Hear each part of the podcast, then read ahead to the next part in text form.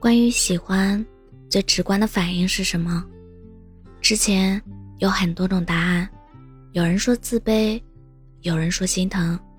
其实我觉得这些情绪都来的要晚一些。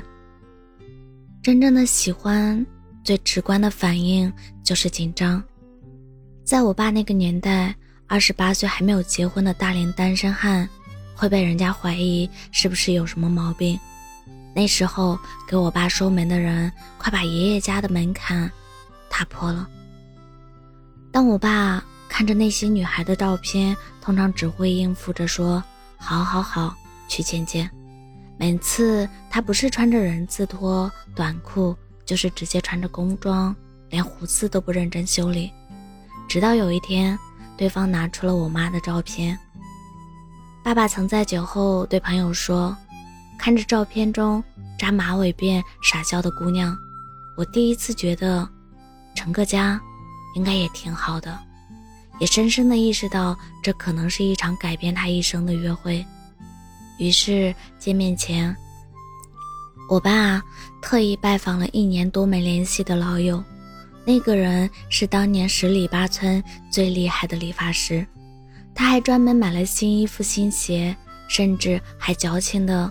置办了一套新的内衣，连眉毛都用小剪子精心修理过。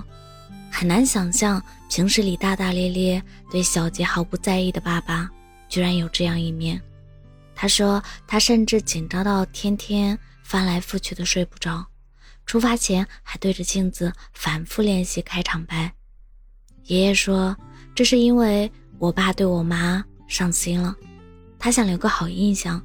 也希望妈妈能在见面后更喜欢他一些，所以你看，面对重要的约会，不知女孩子会紧张到反复挑选衣服，不停的对比究竟哪种妆容更合适。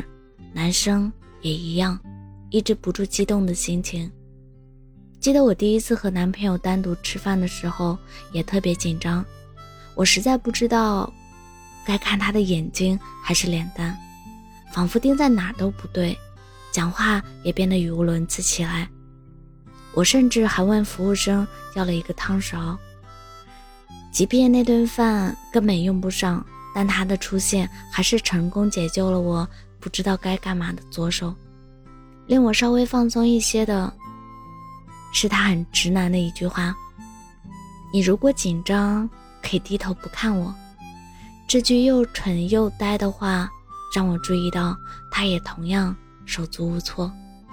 一会儿用指尖摩擦桌面，一会儿又开始不自然地整理眼睛。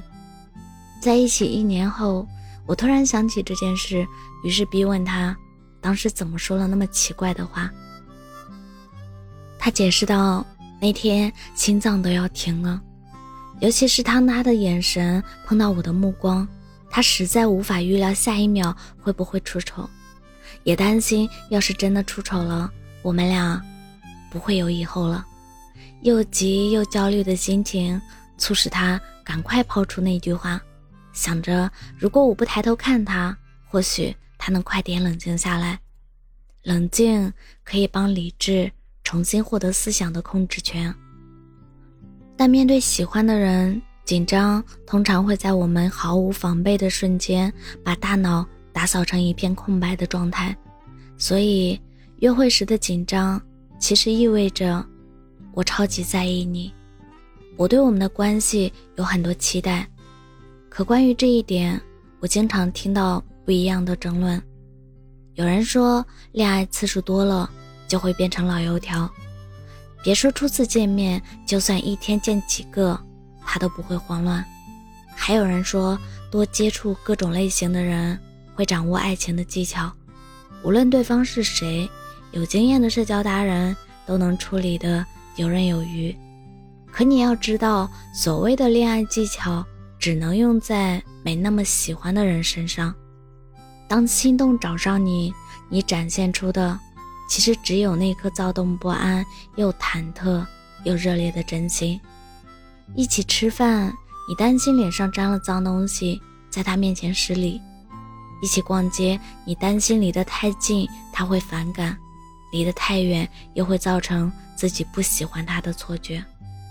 同事告诉我，第一次和女朋友看电影，爆米花摆哪儿，他都研究了半天。让他抱着，他会不会觉得不舒服？自己拿着，又怕他想吃，不好意思伸手。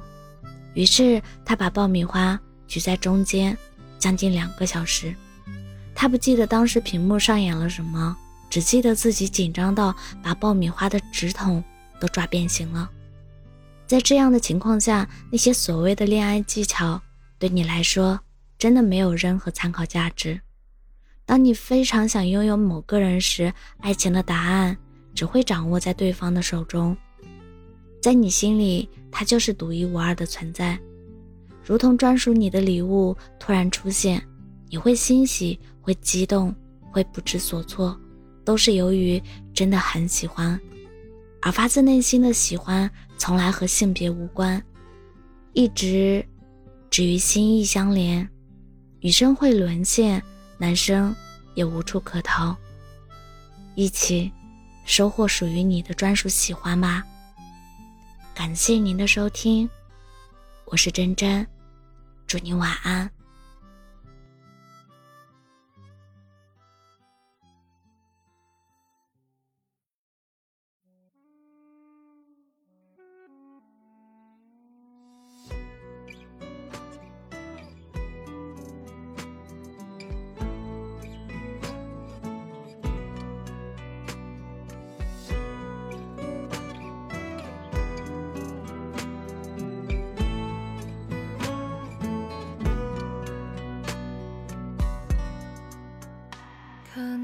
方的阳光照着北方的风，可能时光被吹走，从此无影无踪。可能故事只剩下一个难忘的人，可能在昨夜梦里仍笑得纯真。